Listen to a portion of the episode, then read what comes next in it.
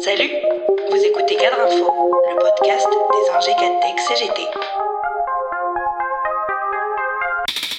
Il assume vouloir emmerder les non-vaccinés. Et comment ne le ferait-il pas? Emmanuel Macron en campagne est égal à lui-même. Chacune de ses saillies, de ses sorties, de ses insultes est ensuite revendiquée et assumée. Il assume et revendique son franc-parler. Cette énième provocation aura occupé toute la semaine dernière et son écho dévastateur pour le débat public va se poursuivre. Au-delà de l'indignité qu'il y a d'entendre un chef d'État insulter des citoyens, leur dénier ce statut, les propos d'Emmanuel Macron ne sont pas des bévues.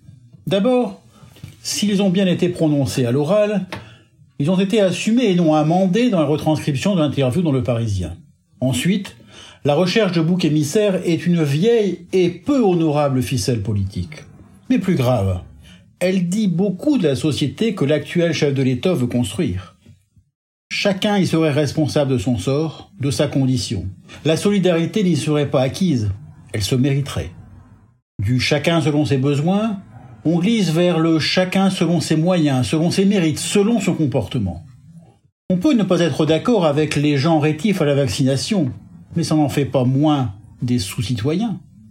Derrière cette excommunication nationale, le monarque nous dit qu'il y a des gens indignes de recevoir les bienfaits de la communauté. Serait-il exagéré d'extrapoler son propos, de tirer la plotte Après tout, pourquoi soigner les fumeurs? Pourquoi réparer les corps des accidentés s'ils ont dépassé la limite de vitesse? Ce serait inconcevable. Pas du tout. Ça fait des années que la droite nous fait les coups des allocations familiales qu'il faudrait supprimer aux familles des jeunes délinquants. Le plus grave, c'est que ces discours infusent.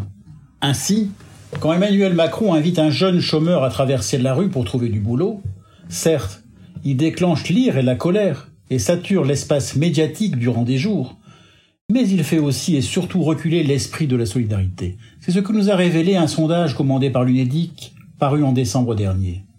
Il nous révèle que si, pour 94% des Français, tout le monde peut connaître une période de chômage au cours de sa carrière, une majorité estime que les demandeurs d'emploi ont des difficultés à trouver du travail car ils ne font pas de concessions dans leur recherche d'emploi et qu'ils ne travaillent pas car ils risqueraient de perdre leur allocation chômage.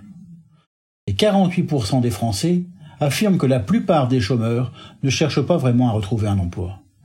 Certes, Emmanuel Macron n'est pas le seul responsable de ce recul de la solidarité et de la bienveillance à l'égard des privés d'emploi. Mais son discours lui a permis d'asseoir et justifier la réforme de l'assurance chômage. Quand les poncifs de café du commerce sont alimentés, légitimés, et amplifiés par le discours politique, c'est en général l'extrême droite qui en fait son miel. Le Kennedy à la française, comme nous le présentait il y a cinq ans, est en réalité un réactionnaire confit dans des préjugés de classe.